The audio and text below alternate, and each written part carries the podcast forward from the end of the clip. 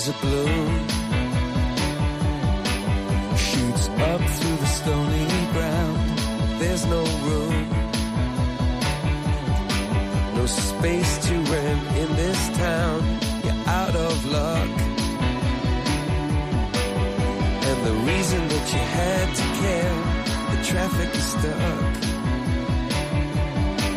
And you're not moving anywhere. Comienza en Radio María Sexto Continente. Con el obispo de San Sebastián, Monseñor José Ignacio Munilla.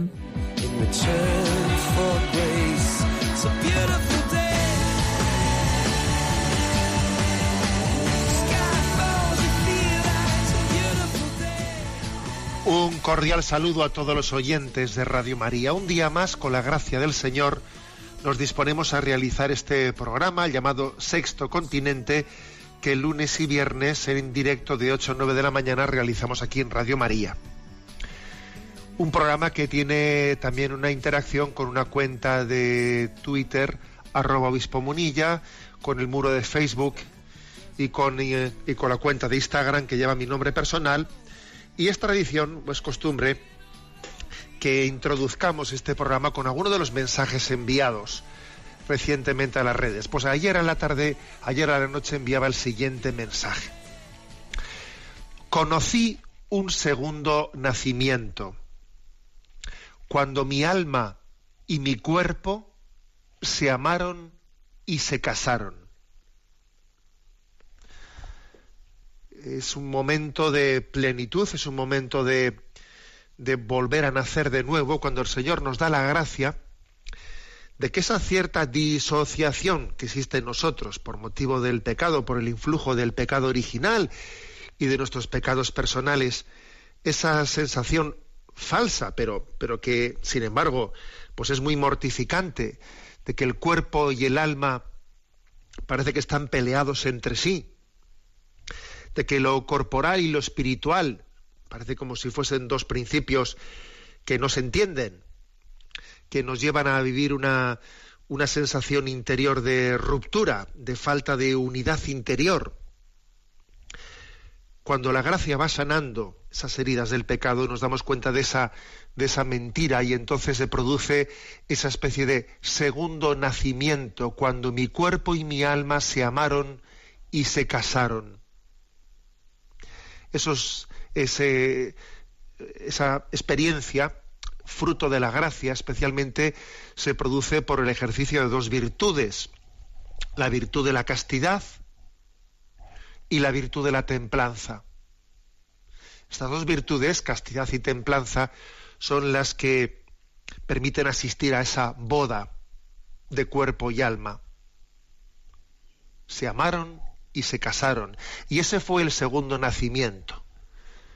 En, el proceso de santificación, de maduración que tenemos en nuestra vida, pedimos la gracia de Dios para ir creciendo, para ir integrándonos, para tener esa experiencia progresiva de que corporalidad y espiritualidad están plenamente integradas y la gracia de Cristo es la que rige nuestra, nuestra vida interior en unidad. Bueno, pues ese es el pensamiento de entrada de este programa y decir que también estos programas, los que no podéis escucharlos en directo, que sepáis que quedan colgados en el podcast de Radio María y en, eh, también en el canal de iVox que lleva el nombre de un servidor. Allí también hay muchas personas que en diferido escuchan este programa. Y decir también que hay una cuenta de correo electrónico sextocontinente a la que los oyentes pues, pueden hacer llegar sus consultas, sus propuestas, sus aportaciones y agradecemos mucho que tenemos pues una audiencia muy activa, ¿no? Bueno, ¿qué tema he elegido en el día de hoy para desarrollar? Pues he elegido el tema del ecumenismo, por el hecho de que el Santo Padre el día 31 de octubre y el día 1 de noviembre, pues estuvo en Suecia, en Estocolmo, con motivo de que se cumplían 500 años, 500 años de aquel 31 de octubre de 1517, cuando Lutero publicó sus 95 tesis y las colgó en la puerta de la Catedral de Wittenberg, en Alemania. aquel suceso fue considerado como el inicio de, de lo que se llama la reforma protestante, de la ruptura protestante. Y se cumplían 500 años de aquel episodio, de, del inicio del, del protestantismo o luteranismo. Bueno, entonces, mm, quisiera comentar ese tema, ¿por qué? Primero porque es un tema de actualidad eclesial porque también afecta a uno de los grandes eh, retos que el Concilio Vaticano II nos planteó, el tema del ecumenismo.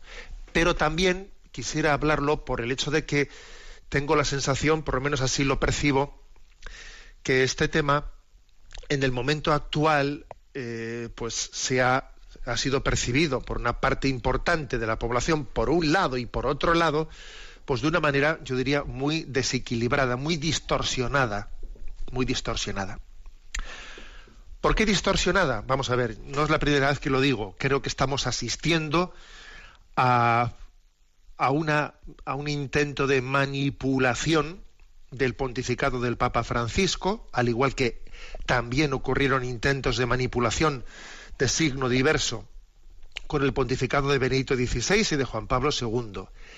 Y ese tipo de, distorsiones, de intentos de distorsión, vienen de fuera de la iglesia, también de dentro, también de dentro, y hace que parece que cueste mucho más recibir naturalmente las cosas y se están viendo eh, se están viendo como luchas ideológicas en todo en, cualquier paso que se dé. Por ejemplo eh, ahora mismo hace un rato pues cuando estaba preparando este programa ojeaba la prensa de hoy y veo pues que pues eh, en los periódicos de Vocento viene hoy, en el día de hoy, un reportaje sobre el cardenal Miller, el cardenal precepto de la Congregación de la Doctrina de la Fe, haciendo un reportaje atacando al cardenal Miller, pues, denostándole, diciendo que el cardenal Miller ha sido el que, eh, el que ha conseguido pues, que se apruebe ese documento en torno a en torno al tema de enterrar, de enterrar a los difuntos y, que ese ha sido pues un gol ¿no? que el ala conservadora de la Iglesia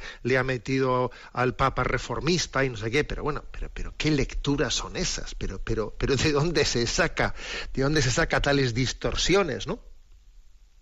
Cuando se consigue infiltrar, ¿no? Infiltrar ese tipo de, de, imágenes, pues, mm, pues entonces inmediatamente cualquier otra cosa que ocurre queda ya mm, contaminada queda contaminada, ¿no? Y el tema del ecumenismo también está quedando contaminado por este tipo de lecturas, por este tipo de lecturas en clave de discontinuidad, porque lo diré mil veces, uno de los grandes. O sea, yo creo que la gran tentación que se puede estar viviendo, ¿no? En este momento, es la de la percepción de la, de la predicación y la vida de la Iglesia en clave de discontinuidad. Discontinuidad entre el pontificado actual y los anteriores. Eh, falta de integración entre los conceptos de verdad y caridad, misericordia y justicia. ¿Eh? Creo que la tentación, por lo tanto, es, es, patente y eso distorsiona todas las cosas que ocurren. Bueno, pues en ese contexto, también el, el viaje de, del Papa pues a, a Suecia también ha sido percibido por unos como el triunfo del relativismo, ¿no? Pues finalmente, pues esto es, eh, pues esto es un signo de que el Papa pues, se deja de, esa creencia de que, la, de que la religión católica es poseedora de la verdad, vamos a dejarnos de eso y vamos a, a llegar a un acuerdo, ¿eh? a un acuerdo de mínimos entre todas las religiones. Hay quienes presentan ¿eh? este viaje en esa clave mm, más moderadamente o más así abiertamente hacia el relativismo otros se ponen nerviosos, porque otros también ah, ocurre que en otros sectores, viendo tal cosa, pues dicen, esto, esto es el fin de la fe católica. Todos se ponen nerviosísimos y dicen, pero bueno, pero ¿cómo el Papa se va a celebrar, a hacer una celebración de los 500 años de la ruptura de la Iglesia? Pero ¿esto es un tema para celebrar o qué? Se ponen nerviosos, ¿no? Entonces creo que mm, merece la pena hacer este comentario, ¿eh? este, dedicar este programa a este tema para que primero eh, entendamos las cosas en su contexto y luego no caigamos en, esta trampa de estas lecturas maniqueas enfrentadas que se están continuamente haciendo ¿eh? sobre la vida de la Iglesia. Bueno, eh, algunas reflexiones de partida. Vamos a ver, para empezar, el Santo Padre no ha ido a, Suecia a conmemorar, a hacer una fiesta. No. Ha ido a festejar. ¿eh? Pues digamos, eh, ha, ido a, ha ido a asistir a una conmemoración a la que había sido invitado por parte de los protestantes. El Papa había sido invitado, pero él, pero tal y como sus propios colaboradores, ¿no? Pues han matizado, ha dicho, a ver, nosotros no vamos a hacer un festejo, porque ciertamente la herida de la falta de unidad en la Iglesia no es algo a festejar, pero ciertamente es una conmemoración, es un hecho histórico, y al mismo tiempo que se cumplen 500 años de esa herida, se cumplen 50 años del inicio del, lenguaje, o mejor dicho, del esfuerzo ecuménico. ¿no? Eso, primera matización. Eh, pues, eh, lo, que ha hecho el Papa es absolutamente novedoso en la vida de la Iglesia. No, ¿eh? ni, muchísimo menos.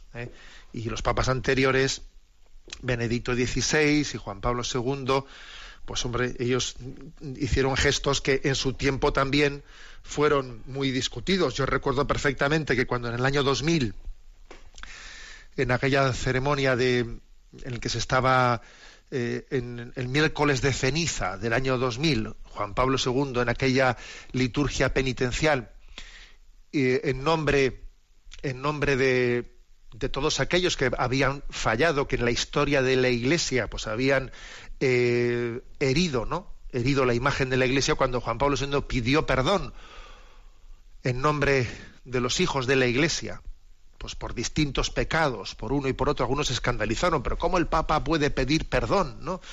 Pues, pues bueno, también recuerdo que cómo se le criticó a Juan Pablo II cuando en Asís hizo el encuentro interreligioso. Eso era un signo que a algunos les parecía que Juan Pablo II pues estaba cayendo en el relativismo. Recuerdo, pues, recuerdo críticas como eh, pues, por motivo de que Juan Pablo II entró pues, en, una, en una sinagoga o había besado el Corán. Pero bueno, ¿cómo había besado el Corán? Es que estaba reconociendo el Corán un libro sagrado al besarlo. Bueno, es decir, que, que no es nuevo, no es nuevo el hecho de, de que a veces se, no, no se entienden los gestos ecuménicos. A ver, Juan Pablo II no besó el Corán porque lo considerase un libro sagrado, un libro revelado. No. Juan Pablo II, pongo un ejemplo, ¿no? Pues besó el Corán porque entendía que era un libro, ¿eh? un libro eh, eh, sagrado para los musulmanes y por lo tanto ese beso era un signo de respeto a la tradición musulmana, sin, sin, reconocer en ello una revelación. Por eso, bueno, insistamos en esto. Creo que lo primero también es contextualizar las cosas y hacer también eh, una explicación de cuál es el lenguaje, el estilo del lenguaje ecuménico. ¿eh?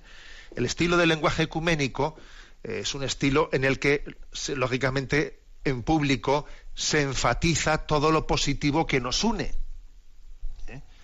pues cuando hay una declaración ecuménica, pues lo que se hace es enfatizar lo que nos une. No se va a estar enfatizando lo que nos separa, porque entonces ese lenguaje pues eh, cambia totalmente de gesto y lleva y lleva a no encuentro, a la ruptura del diálogo, ¿no? Se enfatiza lo que nos une, que ciertamente en la medida que nos una la fe en Jesucristo, siempre es más lo que nos une que lo que nos separe. Con eso no quiere decir que relativicemos lo que nos separa, ¿eh? No. La prueba es que no puede haber, ¿eh? no puede haber comunión, ¿eh? es decir, hasta que no, que no exista la comunión plena, pues no, no se puede participar de la comunión ¿eh? de otra de, otra iglesia para poder comulgar, recibir la sagrada comunión, pues hace falta poder tener la plena comunión. O sea, que no es que relativicemos las cosas que nos separan, pero sí es cierto que el lenguaje ecuménico hay que entenderlo, o sea, es un lenguaje también de, de, diplomacia, de intento de subrayar lo que nos une. ¿eh? Digo eso también porque otra de las críticas que hemos, que hemos escuchado pues son las críticas de decir, pero bueno, esto es un lenguaje buenista, ¿eh? es un lenguaje buenista. Pues, pues, por ejemplo, en la, en la en el discurso, en la declaración que se hizo allí el 31 de octubre, allí en Suecia, pues se, subrayaban ¿no?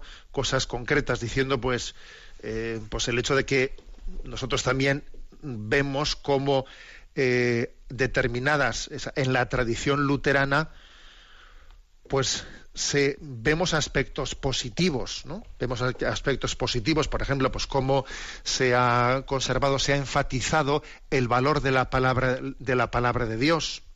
O sea que pues, la Iglesia dice vemos aspectos positivos en el sentido de que el cuidado de la palabra de Dios, pues ha sido también pues mm, un ejemplo un ejemplo del que nosotros después pues también eh, nos hemos igual quitado el miedo a traducir la Biblia a las lenguas vernáculas porque es cierto que la Iglesia Católica intentando preservar la Sagrada Escritura de malinterpretaciones em, pues hizo que hasta prácticamente hasta el siglo XX no se tradujese la Biblia del latín ¿eh? pues para para preservarla de posibles malinterpretaciones. Bueno, pues eh, sin embargo en el mundo protestante se enfatizó mucho el que la Biblia pudiese ser leída directamente por, bueno, pues, pues por ejemplo cuando el Papa hace afirmaciones de positivas, ¿no? de aspectos concretos que la tradición luterana han existido, a ver, con eso no estamos cayendo en el relativismo, sencillamente en un lenguaje ecuménico se intenta enfatizar lo positivo, ¿eh? lo positivo. Pero ¿qué ocurre? Pues que este, este, lenguaje, este lenguaje ecuménico, en este momento, pues es interpretado o manipulado por eh, quienes están en el relativismo. Ah, ves tú, pues el Papa en el fondo pues, eh, eh, pues eh, está rompiendo con la, con la tradición. ¿Ves lo que decíamos, lo que siempre hemos dicho, que no existe, no existe una religión, una religión verdadera? O sea, tenemos que llegar a una especie de consenso, consenso de relaciones, un mínimo común denominador, pero no, existe una religión verdadera, ¿no? estamos en el pluralismo religioso. Pues eso es una manipulación del ecumenismo, o sea, eso, eso, eso no es. Pero, y eso da miedo por el otro lado. Y entonces se retroalimenta, por una parte, el relativismo y por otra parte el miedo, el miedo al relativismo, que hace que identifique ecumenismo con relativismo. Pues no es verdad, es una falsedad. ¿eh? Bueno, pues en esta, ¿eh? en esta dinámica creo que merece la pena, merece la pena eh, comentar unas cuantas cosas unas cuantas cosas para que nos demos cuenta de cómo no tenemos que identificar en ningún momento ecumenismo con relativismo. Os comparto lo siguiente: si uno, si uno entra, eh, entra en eh, consulta algunas páginas web eh, protestantes, como por ejemplo Protestante Digital o Reforma Bíblica, se da cuenta de que existe un mundo protestante pues amplio, especialmente el de las iglesias evangelistas, porque aquí hay que distinguir dos mundos, ¿no? El de las iglesias reformadas tradicionales, que por eso el Papa en esta conmemoración ha ido a Suecia, y luego, y luego está el de las iglesias evangélicas, las que más se están extendiendo popularmente. Estas últimas eh, son, no son nada ecuménicas, son más bien anti, eh, antiecuménicas y uno puede ver, como en estas páginas web de Protestante Digital o Reforma Bíblica, etcétera, se critica, se critica el lenguaje ecuménico porque ellos piensan que el mundo protestante se está echando en brazos de la Iglesia católica. ¿Eh? Os voy a leer algunas cosas que, os, van, a llamar la atención. Por ejemplo, ¿eh? dice, estoy leo ahora directamente de una de estas páginas web. A raíz de los recientes acercamientos entre luteranos y católicos, también unos católicos han expresado preocupaciones de que el Papa podría tener demasiada apertura para las enseñanzas reformadas. Pero no, puedo tranquilizarles, eso lo dice en plan irónico, ¿no? Puedo tranquilizarles. Y entonces, ¿qué es lo que dice? Publica en esta página de Protestante Digital lo que el Papa, lo que el Papa dijo en una conferencia en 1985 sobre sobre los protestantes, sobre la reforma protestante, sobre Lutero y sobre Calvino. El Papa en ese año 1985 pronunció una conferencia muy crítica sobre lo que había supuesto la ruptura protestante. Y esa conferencia del Papa ha sido publicada de nuevo, con motivo de su elección como Papa, en un libro en España que luego se tradujo al italiano, eh, titulado ¿Quiénes son los jesuitas? Eh, publicado en el año 2013 y también traducido eh, al italiano Ci sono Jesuiti, bueno, pues en esta en este conferencia el Papa con mucha fuerza eh, hace una, una crítica, pues digamos, no el lenguaje diplomático ecuménico, sino poniendo los dedos en la llaga, pues de las heridas tan grandes que, que, que hizo Lutero o la traducción de Lutero y Calvino en la fe, en la fe cristiana.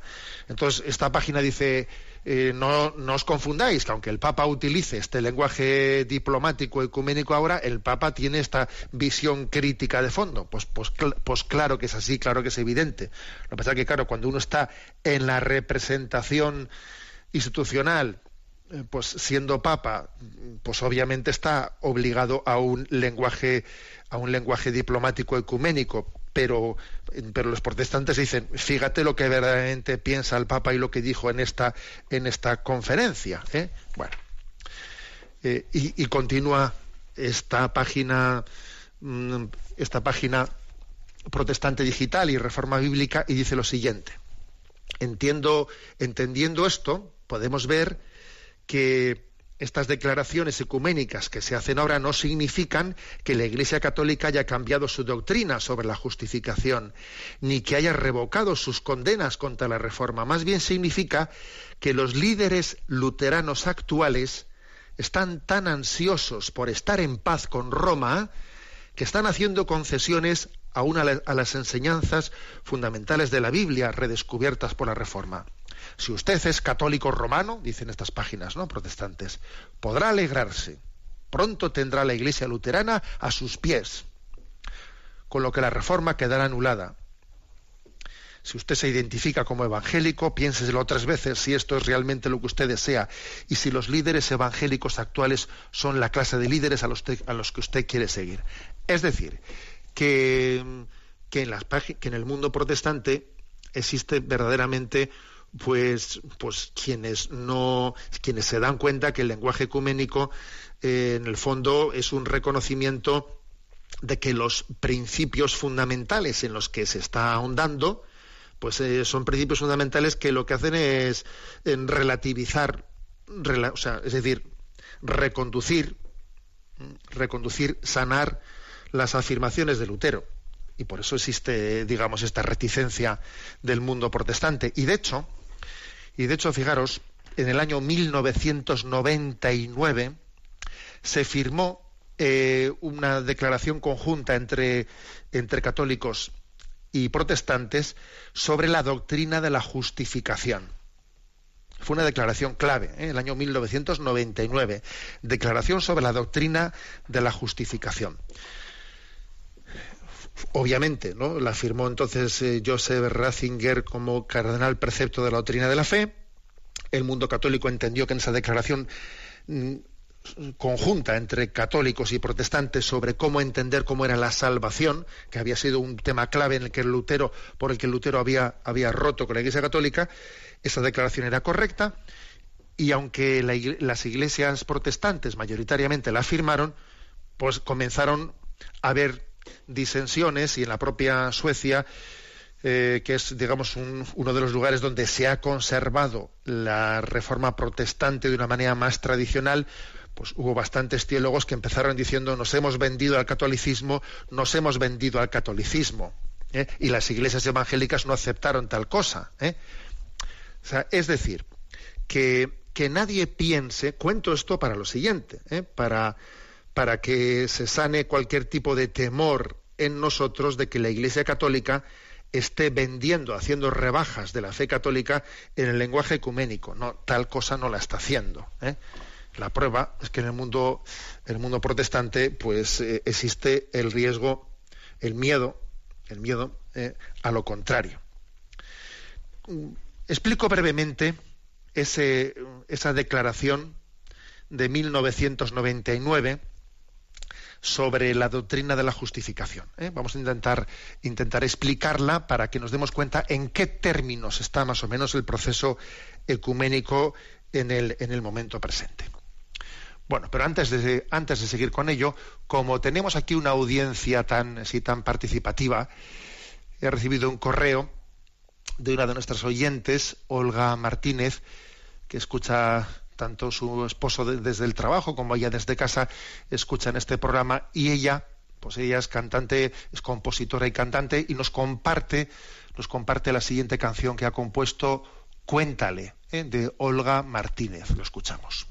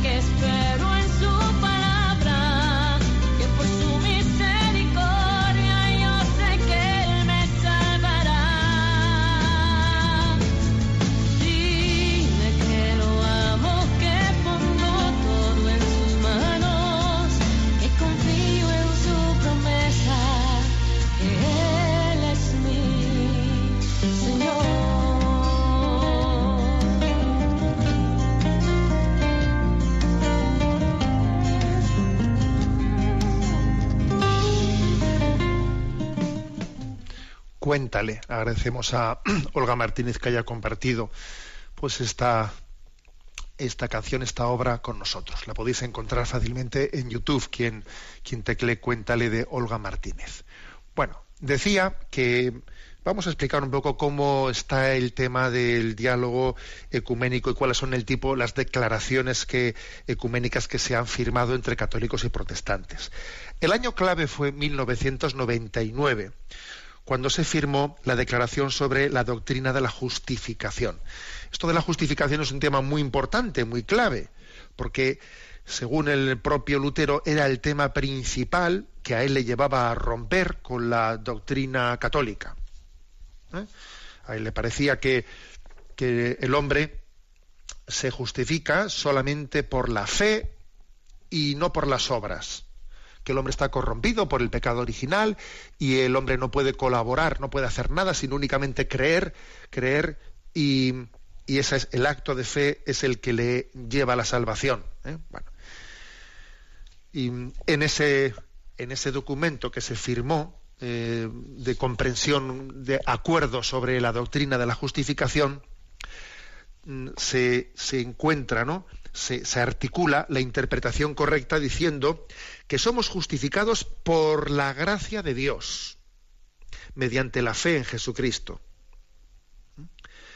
Y entonces lo que se hace es una comprensión conjugada diciendo que, mm, que cuando decimos cuando decimos que nos salvamos por la gracia de Dios es que la gracia de Dios eh, dice, solo por la gracia mediante la fe en Cristo y su obra salvífica, y no por algún mérito nuestro somos aceptados por Dios y recibimos el Espíritu Santo que renueva nuestros corazones capacitándonos y llamándonos a obras buenas.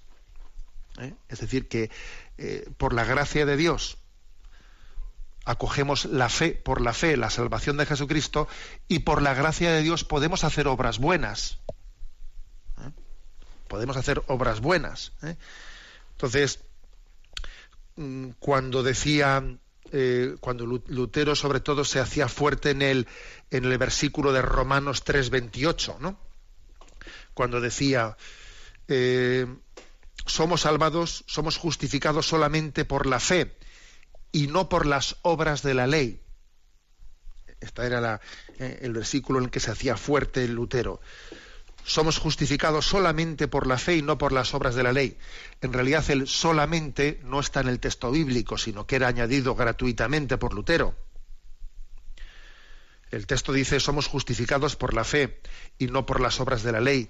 Pero el, acuerdo el acuerdo ecuménico de la comprensión de la justificación lo que, lo que dice es que cuando decimos somos justificados por la fe, la fe no hay que entenderla como algo independiente de la caridad y de la esperanza. Una fe viva y no una fe muerta es una fe que se traduce en amor y el amor se traduce en obras.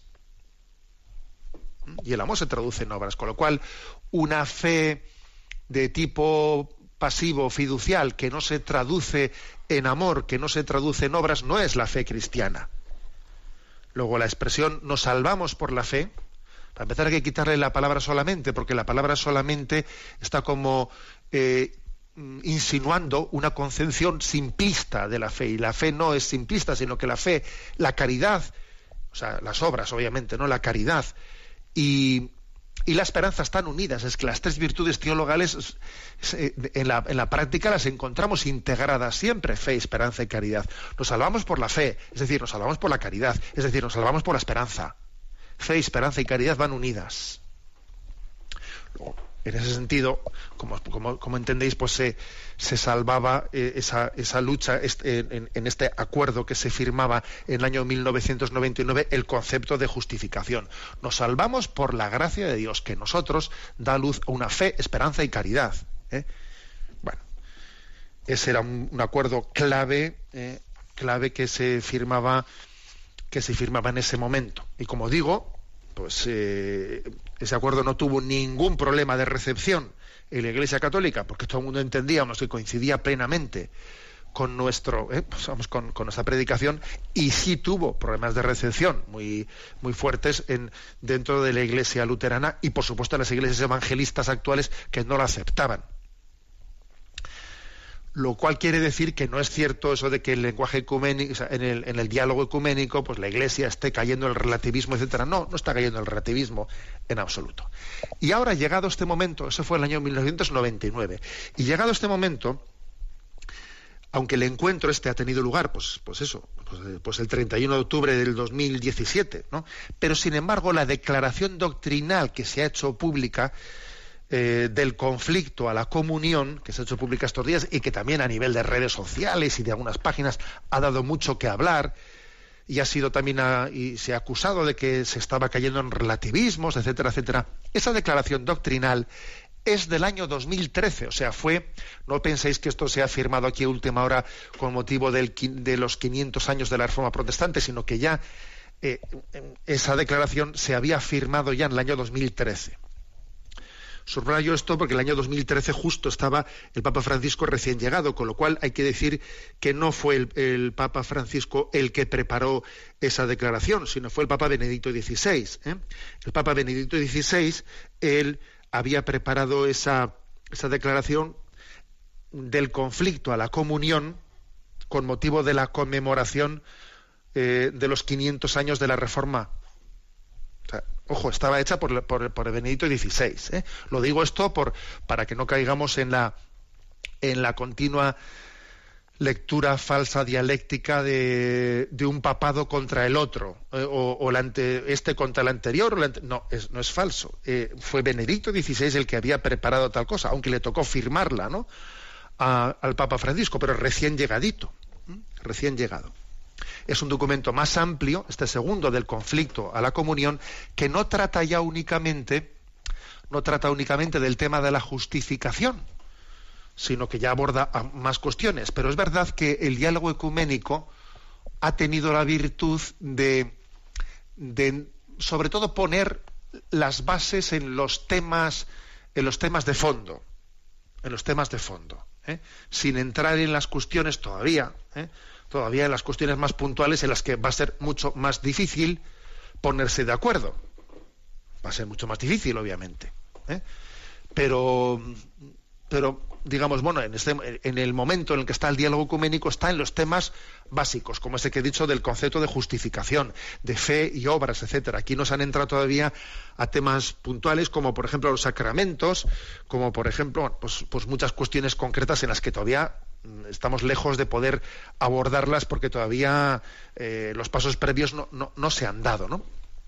Bueno, entonces en este documento eh, del conflicto a la, a la comunión, también, eh, digamos, ha habido polémica, polémica en algunos aspectos, porque algunos han querido, han querido percibir una ambigüedad un relativismo. Y es que también las cosas hay que contextualizarlas. Por ejemplo, en este documento se llega a un acuerdo sobre la comprensión de la Eucaristía, de cuál es el misterio eucarístico.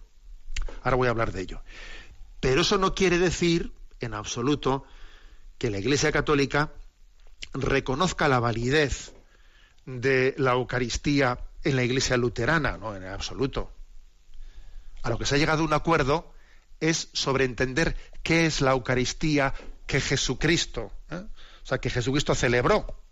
A lo que no se ha llegado a un acuerdo es si la Eucaristía luterana eh, es reconocida por nosotros como Eucaristía, que obviamente no lo es, no es reconocida como Eucaristía, o sea, como sacramento válidamente celebrado, pues porque en la Iglesia luterana no existe la sucesión apostólica, no existe el sacramento del orden sacerdotal. Entonces, para poder celebrar válidamente la Eucaristía, tiene que haber sacramento del orden sacerdotal, si no, obviamente no, no, se, no tiene validez el sacramento a ver, es que también algunos han hecho una noticia como si la Iglesia hubiese reconocido la validez de la, del sacramento, de, la Eucaristía celebrada por los protestantes y por lo tanto pudiésemos comulgar ya con ellos. A ver, a lo que se ha llegado a un acuerdo es a cómo comprender la Eucaristía celebrada por Jesucristo. Pero es obvio que nosotros no podemos dar, o sea, reconocer validez a la Eucaristía de una comunión ¿eh? de, una, de una comunión eclesial en la que ni hay orden sacerdotal ni hay sacerdote que celebre la Eucaristía, es un pastor elegido, ¿eh? elegido popularmente, eh, que luego además deja de ser pastor y eligen al siguiente, es casi, o sea, no, es un ministerio, o sea, es casi una, una función que alguien realiza, no hay sucesión apostólica y por lo tanto no hay sacerdocio válido, obviamente esa Eucaristía no puede ser reconocida como válida. Pero estamos ahora en otro, en otro nivel muy anterior, que estamos hablando de, llegar a un acuerdo de cómo, de, cómo se entienden los misterios que Jesucristo explicó en el Evangelio. ¿eh? Entonces, bueno, hecha esta precisión, porque es que algunos han pensado que, estábamos hablando del reconocimiento de la validez de la Eucaristía para, eh, para los que celebran los luteranos, pues sí es cierto que tiene, que tiene importancia el que se haya eh, llegado a un consenso, por lo menos, en la comprensión de qué es la Eucaristía. ¿eh? Entonces, se dice explícitamente, se dice lo siguiente, ¿no? que tanto católicos como luteranos entendemos que a la hora de hablar de la presencia de Cristo en la Eucaristía, se dice, rechazan en común una forma de presencia espacial o natural y una comprensión del sacramento como meramente conmemorativo o figurativo. ¿Eh? ¿Qué quiere decir esto? Pues que para nosotros la Eucaristía, la presencia de Jesús en la Eucaristía no es meramente una algo metafórico. el pan eucarístico no es un símbolo, no, no es un símbolo, no es meramente una conmemoración, una conmemoración, sino que es una, una presencia. Incluso dice, explícitamente dice el texto, el texto que se ha firmado, que creemos en la fuerza, en la fuerza creativa de Dios, o sea, que Dios, que Dios que tiene poder para crear, Él lleva una presencia, una presencia real, Dios, Dios es capaz de llevar la presencia de su Hijo a las especies del pan y del vino.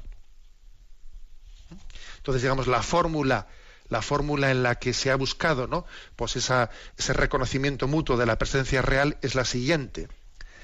En el sacramento de la cena del Señor, Jesucristo, verdadero Dios y verdadero hombre, está presente total y enteramente, con su cuerpo y su sangre, bajo los signos pan, del pan y del vino. ¿Eh? lo repito, en el sacramento de la cena del Señor, Jesucristo, verdadero Dios y verdadero hombre, está presente total y enteramente, con su cuerpo y su sangre, bajo los signos del pan y del vino.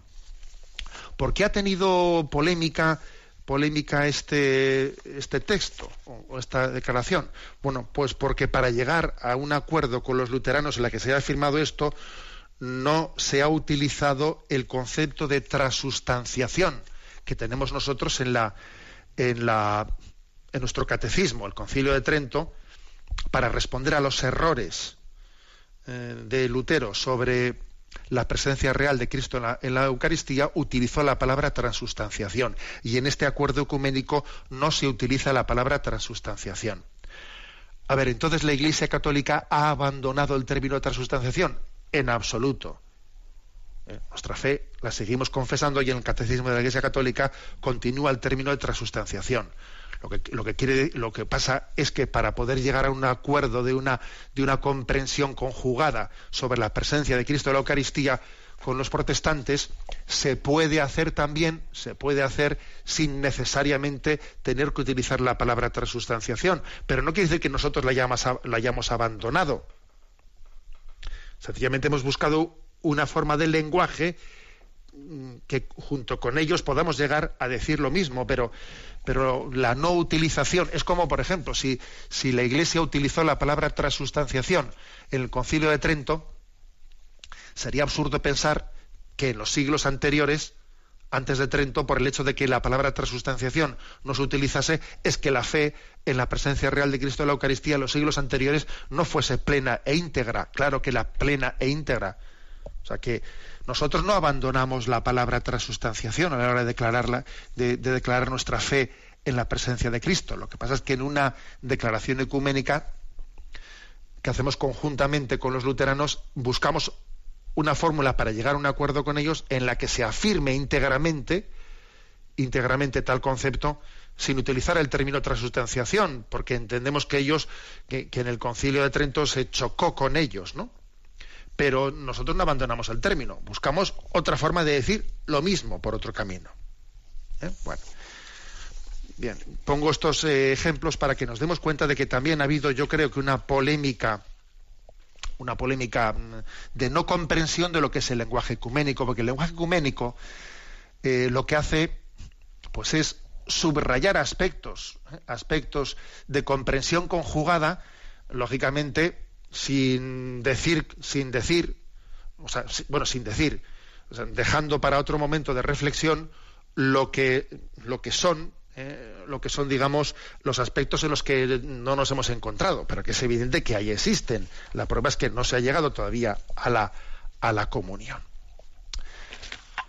Bueno, hoy es primer viernes, viernes de mes. ¿eh? Vamos a, a escuchar esta canción, Ven y descánsate que es también una invitación a saber descansar en el corazón de Cristo.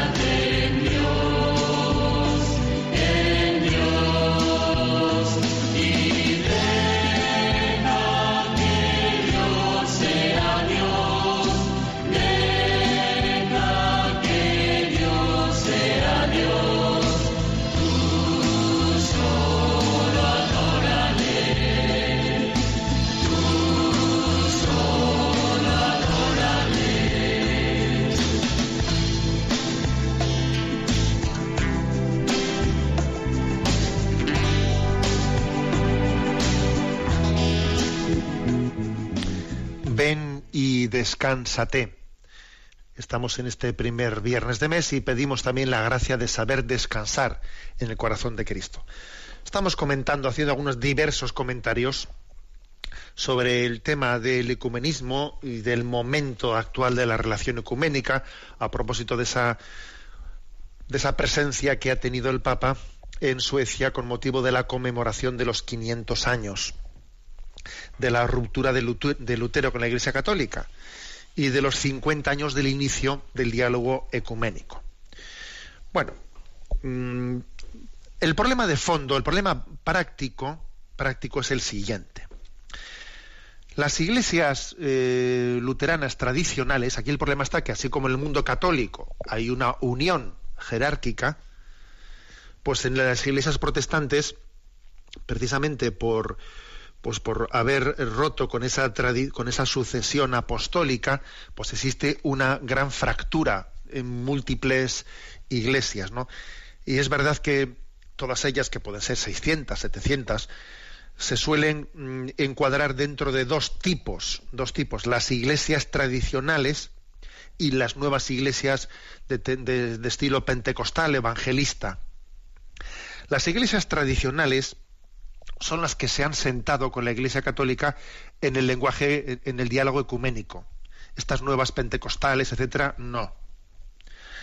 Y la paradoja es la siguiente, que las iglesias tradicionales, eh, pues en materias teológicas, así de fondo, no en las más prácticas, ¿eh? pero más de fondo, como comprensión de la justificación, eh, comprensión de, del ser de la Iglesia o de la Eucaristía, etcétera, están en una, en una actitud de aproximación teológica, pero paradójicamente en otros aspectos morales están perdiditas. Están perdiditas. Y sin embargo, las, las, iglesias nuevas, protestantes, pentecostales, etcétera, que están mucho mejor en aspectos morales, por ejemplo, su actitud ante el aborto, ante tal, ante cual, pero en materia teológica están mucho más cerradas a los postulados fundamentalistas eh, luteranos. Y esta es una, esta es una paradoja. ¿eh? Por ejemplo, pues eh, la Iglesia luterana sueca, que es quizás una de las más tradicionales, ¿no? que la que ha recibido la visita del Papa, pues es que, aunque es verdad que tiene esa disposición a tener eh, esa confluencia en materias teológicas así de, fondo, sin embargo es que está perdidita a la hora de haber asumido plenamente el espíritu del mundo, pues en otros aspectos, como por ejemplo, pues resulta que Mm, pues que se han hecho absolutamente liberales en, en todos los aspectos de moral. ¿eh? Y resulta que, tienen mm, obispas, obispesas lesbianas que han asistido al Día del Orgullo Gay, ¿eh? la pastora lesbiana pues, de, de Estocolmo, la famosa Eva Brune. Entonces, claro, ¿qué ocurre? Pues que aquí hay una paradoja. La paradoja es que los que en temas teológicos eh, tienen disposición al lenguaje, al, diálogo ecuménico con la Iglesia, sin embargo en temas morales, pues están desmadraditos. Y es más, son iglesias que, desde, que han, desde, que han asumido ese espíritu mundano, desde que han hecho, han aceptado el aborto, han aceptado pues todo la ideología de género, desde que han eh, asumido el espíritu mundano, prácticamente son iglesias que se han disuelto como un azucarillo en la secularización. Y de hecho en este momento solamente el 2% de los luteranos suecos acuden al culto, el 2%. ¿Mm? Y claro, entonces, eso también hay que decirlo. Digámoslo que a veces que hay grandes paradojas en el lenguaje, en el diálogo ecuménico, que aquellos que, eh, pues que parece que están dispuestos a hacer una lectura conjugada con el catolicismo en principios claves, sin embargo han asumido todo, claro, y eso obviamente cuando se llegue a los temas más prácticos, puntuales, eso pues va a ser un obstáculo muy difícilmente salvable para el ecumenismo, de no ser que lleguen conversiones, conversiones muy serias, y posiblemente al final el ecumenismo para poder llegar a los frutos prácticos tiene que pasar por conversiones. Si no se pasa por conversiones, va a ser muy difícil dar ese salto. Por ejemplo, pues eh, el Santo Padre en, el, la rueda de prensa que dio en el avión, en el viaje de retorno a Roma desde Suecia, pues fue preguntado, claro, como le habían visto al Papa allí, pues con, eh, con las obispesas eh, luteranas, etcétera, le preguntan al Santo Padre por el tema del, del sacerdocio, si la, si la Iglesia Católica se, se podría plantear en el futuro, el día de mañana, el acceso de la mujer al sacerdocio, etcétera. Y claro, y el Papa recuerda en la rueda de prensa en el avión que eso no es así, que la última palabra la pronunció San Juan Pablo II y recordó que ese tema era una doctrina irreformable. Irreformable. Es más, le pregunta, eh, le vuelve a preguntar el periodista, pero bueno, ¿eso podría ser cambiado en el futuro o eso es irreformable? Y el Papa dice, no, no, es irreformable. O sea que, por lo tanto, es verdad que en otros aspectos más prácticos, como este, por ejemplo, pues es que, obviamente, hay una serie de obstáculos difícilmente salvables como no sea desde, desde la conversión, el haber asumido toda la ideología de género, el que, el que la Iglesia luterana en el fondo su agenda, su visión moral de la vida sea pues la que es políticamente correcta hoy en día. Esta es una paradoja. Sin embargo, con las iglesias evangélicas y pentecostales, la visión que pueden tener de la ideología de género y del aborto y del otro y del otro, pues es que es muy similar o prácticamente la misma que la Iglesia católica.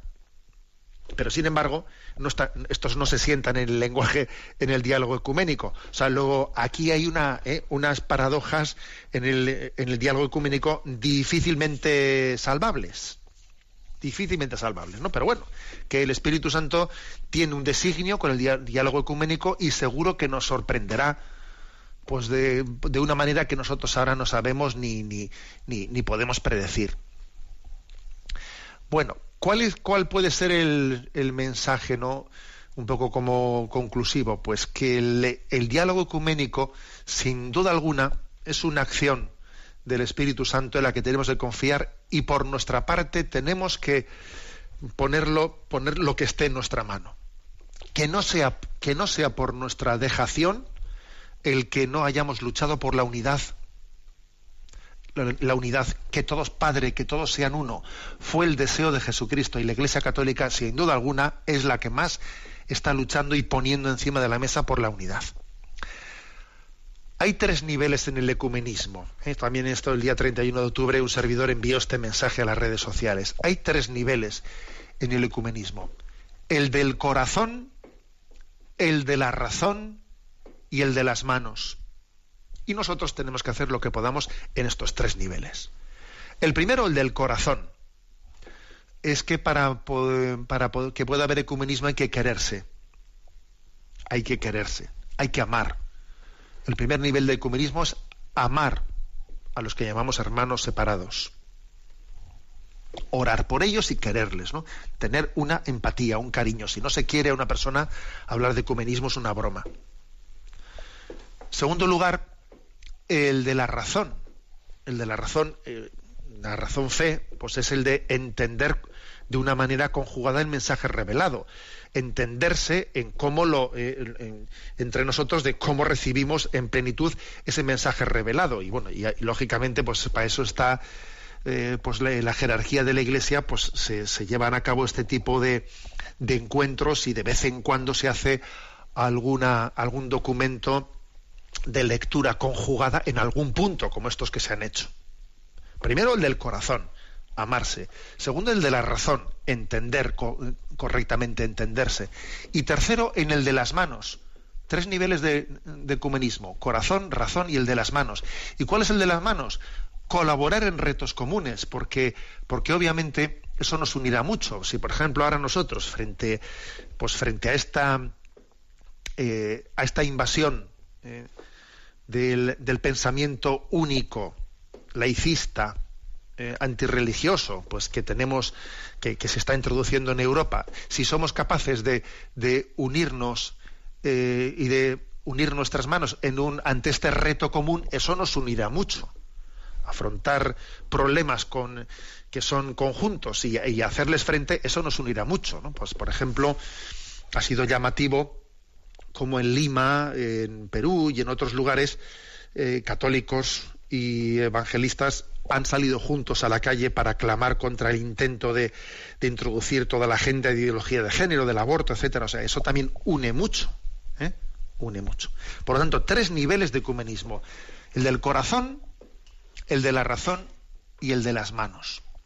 Por nuestra parte vamos a pedir a Dios, ¿no? Para que este, para que este proceso ecuménico siga adelante, que todos sean uno Padre. Esa fue la, la frase de Jesús, la oración de Jesús. Nos unimos a Jesús en su oración y oramos especialmente por los que tienen también encomendada dentro de la Iglesia Católica pues esta tarea de, del lenguaje del diálogo ecuménico. La bendición de Dios Todopoderoso, Padre, Hijo y Espíritu Santo descienda sobre vosotros. Alabado sea Jesucristo.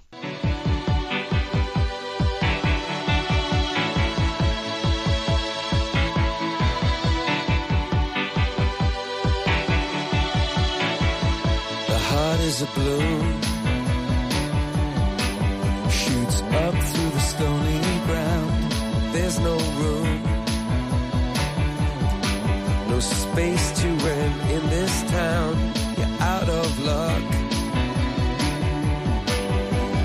Reason that you had to care, the traffic is stuck, and you're not moving anywhere. You thought you found a friend. Han escuchado en Radio María Sexto Continente, un programa dirigido por el obispo de San Sebastián, Monseñor José Ignacio Monilla.